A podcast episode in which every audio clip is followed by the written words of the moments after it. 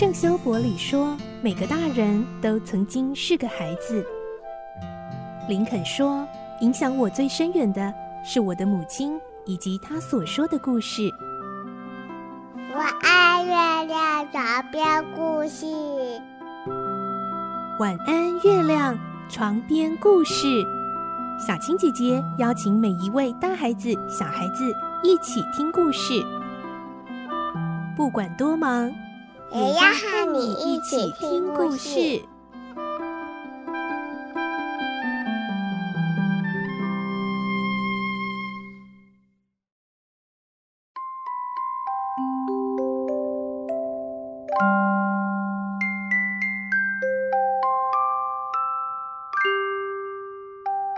晚安，欢迎你和我们一起听故事。我是小青姐姐，我们继续来听英国的作家乔治·欧威尔的作品《动物农庄》。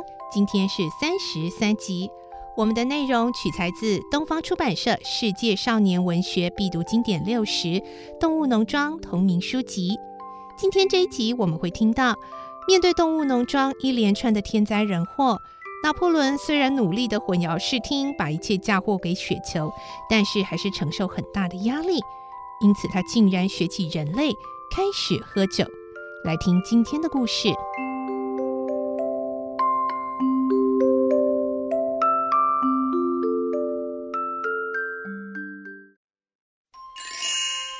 动物农庄》三十三集，开酒戒。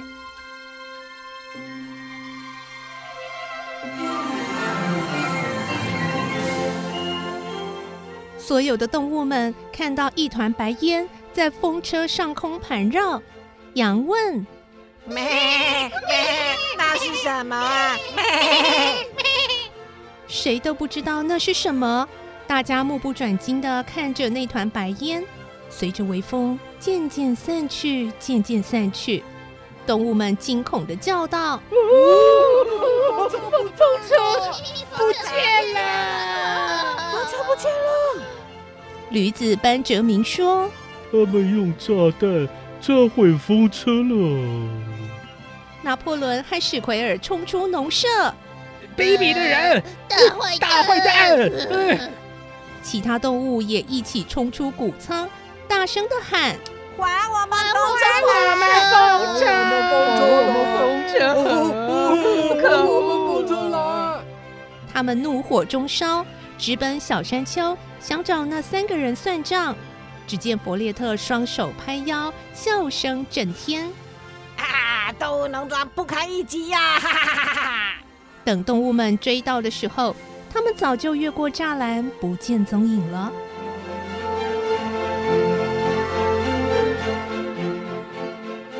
建风车的工地只剩一个大窟窿，石块碎成小石粒，分散在各处。这些细碎的石粒再也无法利用了。巴普沮丧地闻着空气中的烟硝味，眼里含着泪。唉，重新建造风车比以前何止困难千百倍啊！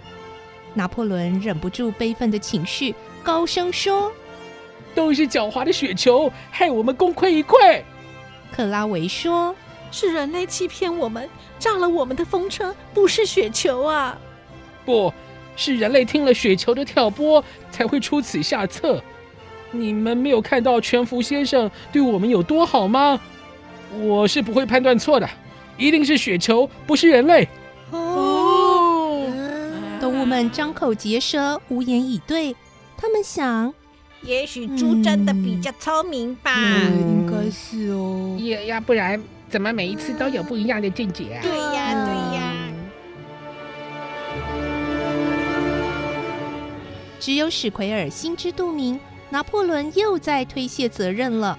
他一边安抚大家，一边替拿破仑做结论：“各位同志，遭到雪球的报复是我们的不幸，但是我们一定要振作起来，重建农庄。”拿破仑沉痛地说：“这一次战役啊，我们牺牲了一头牛、两只狗，还有许多动物负伤，损失惨重。”我们呢，一定要振作，要努力生产。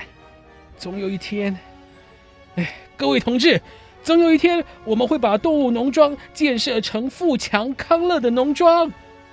史奎尔也鼓励大家：同志们，振作起来，为动物农庄的未来继续努力吧！然而，巴普的腿还淌着血，一个踉跄，差点跌倒。巴普长长叹了一口气：“哎呦，好痛啊！我的腿伤也许好不了的。”克拉维安慰巴普：“啊，好好休息，一定会好的，你别难过。”其他动物也安慰他：“哦，是啊，你别难过嘛。”大家都希望巴普的伤能快点痊愈。如果风车象征希望，巴普就象征力量。在这些动物的心里，巴普的地位比拿破仑还重要。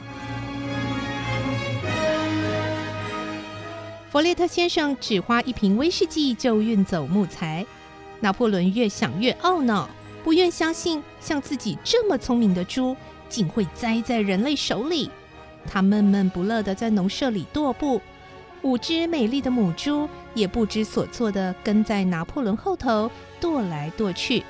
史奎尔说：“拿破仑同志，事情已经是这样了，你也别生气，坐下来好好休息吧。”拿破仑扭着庞大的身躯说：“我就是不甘心，眼看着到手的财富飞了，这叫我怎么静得下心休息呢？”突然，拿破仑想到以前仲斯先生都会借酒来消除烦恼，看着桌上那瓶威士忌，他喘着气说：“嗯，现在啊，我也需要喝酒了。”史奎尔连忙劝阻：“不行啊，你忘了当年我们是怎么赶走仲斯先生的吗？”正是因为他喝酒，才让我们有机可乘啊！哼，管不了那么多了，我烦得很啊！一只母猪说：“就让拿破仑同志喝吧，你看他快气疯了。”史奎尔说：“哎，喝了酒，岂不就上了人类的大当了吗？弗列特哈就是故意拿这瓶酒来迷惑我们的。”可是拿破仑还是喝了。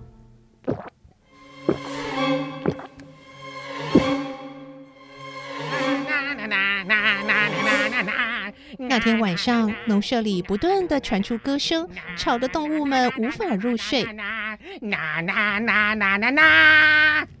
小鸭们好奇的跑到院子里听个清楚，一会儿争先恐后的跑进来报告：“嗯，好可拿破仑同志疯了，疯掉！他们全疯了！”动物们冲到窗口。只见拿破仑戴着宙斯先生的帽子，摇摇晃晃的在院子里打转，后头还跟着史奎尔和五只母猪，每只母猪都步履蹒跚，头上、身上挂满宙斯太太的缎带饰品，就像参加嘉年华会的游行队伍，边走边唱，又哭又笑的胡闹。克拉维说。可怜的猪，经不起刺激，全疯了。母鸡也咯咯叫。哦，哦，动物农庄不能没有他们的领导啊！牛也着急地说：“哦，我们怎么办呢？”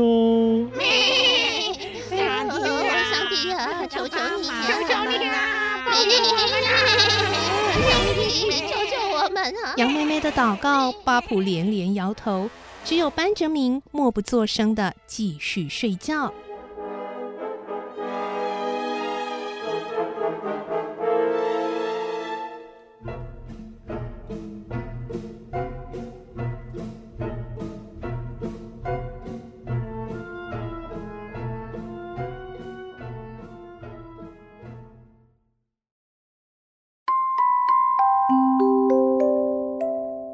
今天的故事就先听到这里喽，明天继续来听动物农庄的故事。我是小青姐姐，祝你有个好梦，晚安，拜拜。小朋友要，